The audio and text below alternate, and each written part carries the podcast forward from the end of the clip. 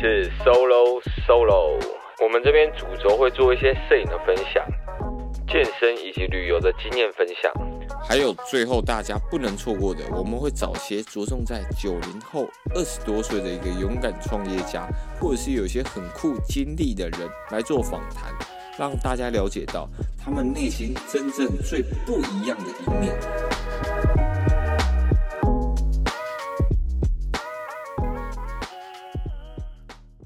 早安各位，我是 Solo 大干哥，今天来聊聊拍摄用的摄影棚这件事情，和大家分享一下我最近的一个喜悦。因为其实啊，我自己在拿起相机拍一阵子之后，我知道我自己是一个很喜欢有个空间，能够让团队啊，或者是一些爱摄影的一些朋友能够聚在一起的空间。那以之前来讲，大家想要一起拍照或者创作，可能都是会出去拍一些街道摄影、街头摄影等等的。那现在呢？就有一个棚，除了能够做一些商业摄影外，也能够让朋友能够来一起直接在现场玩一些光啊，或者是一些不同的角度的一些创作。所以这一种摄影棚的想法，其实存在我心中特别的久。但你知道，在台北啊，要租到一个空间比较合理的一个租屋处，真的不是特别容易。尤其是你还要塞下你这个整个背景纸啊、背景支架，那完全不敢再去想。如果再摆个几盏灯的话，那个位置有多么的占空间，所以这次也是刚好租到一个客厅比较大一点的地方，然后才能够在这样子的空间做这样子的一个搭建以及分享。那我其实这几天啊查了很多摄影棚的一些建议以及形式，那我想说这些资料也查了，那我就准备起来讲一下，给任何有想要自己摄影棚的人一些经验以及分享。OK，我觉得首先你可以分三个部分。第一个就是拍比较小一点的，例如商品摄影啊，或者是食物的摄影等等的。那这一些的话，你甚至搭一张桌子，后面摆好白背的话，左右两边架起了一个灯来，一个小空间的摄影棚，很快速就完成了。甚至虾皮购物里面，它还有很多那种呃可携带式的，它一打开，它就是一个正方形。里面是一个白背的一个小空间，这时候你自己随便拿一盏灯，简单打光一下，那有一个白背好去背的一个商品照片就出现了。那你自己也也能够在这一个小摄影棚的中间上面放一支横杆，如果你要让物体悬空的话，再绑条可能白色或是透明的线拉起来，让它悬空在半空中。然后照片再到后置的时候，把那条线给处理掉就好了。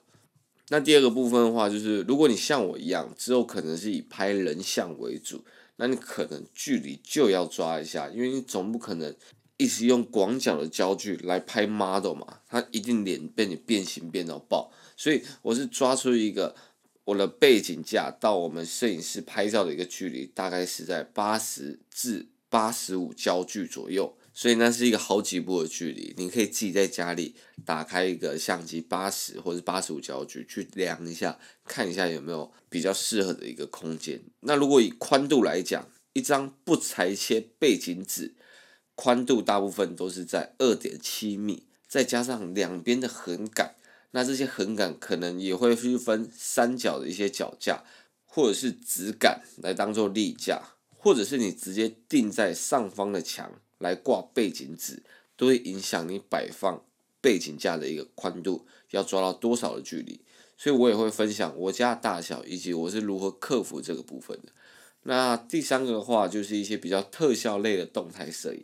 那他们的这种摄影棚，可能整间拉满绿幕。你很常在国外的一些短影片啊，可能在 IG 上会看到，例如《复仇者联盟》它是怎么拍的一些花絮。他们开始战争的时候啊，就全部都会拉到这种超大型的摄影棚里面去做拍摄。后面的绿幕呢，能够让他们之后再去做一些合成的动作。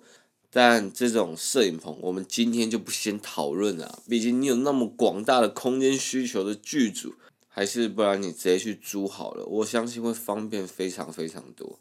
OK，好，那我这边讲一下我这个这次摄影棚组装的一个费用。我直接跟大家说，花了我。五万三千五百块，OK，五万三千五，不贵也不便宜，而且这次还有被打折过的。我总共是买了一组顶天立地的一个背景架，那这个背景架呢，大概是九千八百块。我是在数位小兔的官网上看到的，呃，虾皮购物。那它比较特别的地方呢，它就是两只支架就立在那边而已，然后上面再摆一个背景纸，再让它卷下来。那如果你要让它卷下来，你可能用手动用拉的就可以把它下来。它有一组是电动的，但是那一组就是上万块，预算不足，直接就是跳过。然后我还另外买了两盏神牛的 SZ 一五零 R 的持续灯，还有双色温的功能，以及一些 RGB。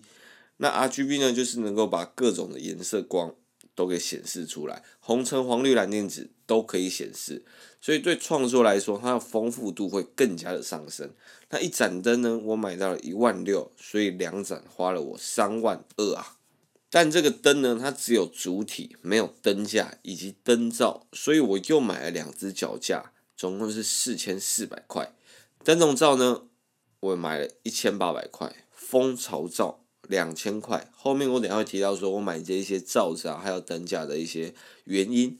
那我还买了一卷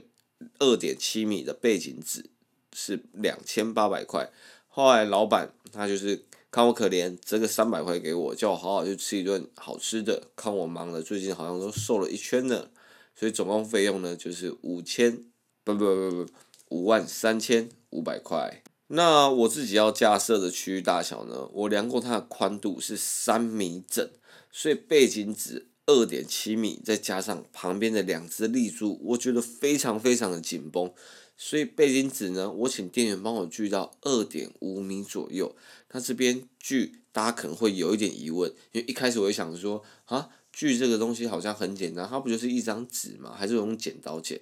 后来我才发现，代机不是工人，说询问一下挺简单的，真的背景纸其实也是蛮重的，而且它中间会有一个空心的一个圆木桶，来让纸能够缠着它。缠得这么漂亮，所以要锯呢，他们也是拿出一支锯子来锯，甚至他们之前还有用过电锯来锯，但是他说纸会烧掉，不太建议。OK，好，所以这边呢也要特别感谢数位小度，我跑了好几家，只有这家说能够帮我们代锯的，不然我在那边看他们锯的那么辛苦，我觉得哇，如果这件事情如果要自己来做的话，我一定会锯得又丑又烂的。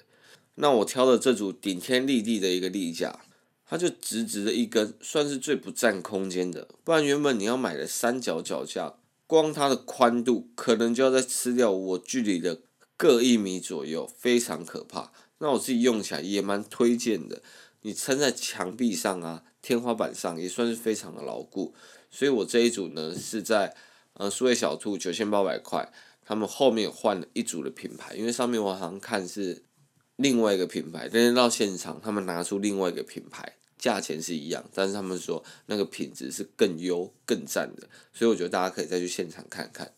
那灯组的话呢，我会挑神牛的这一款，其实就是我前面说的双色温以及有 RGB 的功能。所以如果我想要一个可能 Cyberpunk 的一个风格，我可能打个蓝啊，或者是紫的一个交叉。那我如果想要电音感一点的话，我可能黄啊、绿的一些色调，我可以把它多打一点，就有更多不同的创作风格。那以这样子的规格，它不到两万块的价格，其实就已经很感恩惜福了。所以我就很快速的瞬间入手这两盏灯。OK，那脚架的话呢，我就也没有什么特别好讲的，我就挑了两只能够承载这两盏灯重量的脚架，以及加它的那个灯罩的部分，所以大概是两千二。那灯罩部分，我挑了灯笼罩以及蜂巢罩。那灯笼罩呢？它顾名思义就是像灯笼一样嘛，它的特性能直接把光扩散开来，在拍人脸的时候，那个反射感也比较不会那么强烈。不然如果你四十五度各打一盏的话，正常来讲，它的脸可能会有一些比较强的一些反射的一个光源。但是用灯笼的话呢，它那个反射光源就会相相对比较小一点。那另外一个蜂巢罩，它其实就是柔光罩加上一个方格的罩子在前面。这时候呢，你光会比较强调在某个区域上，但光线也不会太过于刺眼，还是能够很温和的在人的皮肤上。所以那时候我就直接买了这两个来做搭配，想说如果之后还有想要再去玩什么更不一样的，我再去购买就好了。那在架设的时候，记得多找一些朋友，毕竟你在立那个背景脚架的时候，你还要去对它的水平跟垂直。不然的话，你上去背景纸上去歪七扭八，或者是它那根杠，它根本没有是，它根本不是垂直的，那这样子它很容易就会掉下来，或者是跑掉。如果你都是自己在用的话，那个头真的是会特别的炸掉，特别的难。所以啊，这就是我这一次这个摄影棚目前所到的一个阶段。那这拍摄呢，我大概也拍了一两次左右。现在目前用起来其实还蛮 OK 的，但是就真的是要跟大家说，如果你有一个三米的空间，你加了一个背景纸，加了灯架，你其实还要再去抓，左右两边还会打一个远远的光的一个空间，所以那宽度我真的觉得是，嗯、呃，五米以上会比较宽裕许多，你在拍摄起来也比较不会绑手绑脚的。OK，那今天这个摄影棚的一个建造大概就是分享到这边。那希望之后可以跟大家分享一些我在拍摄中的一些技巧。那我过阵子呢会在我自己的 YouTube 频道上上传影片的版本。毕竟如果有画面的话，你们更能知道那种组装起来的一些美感或者是样子大概是长得怎么样。可以先去订阅追踪起来，YouTube 搜寻 Solo 大干哥。那我们就下次见，晚安各位，拜。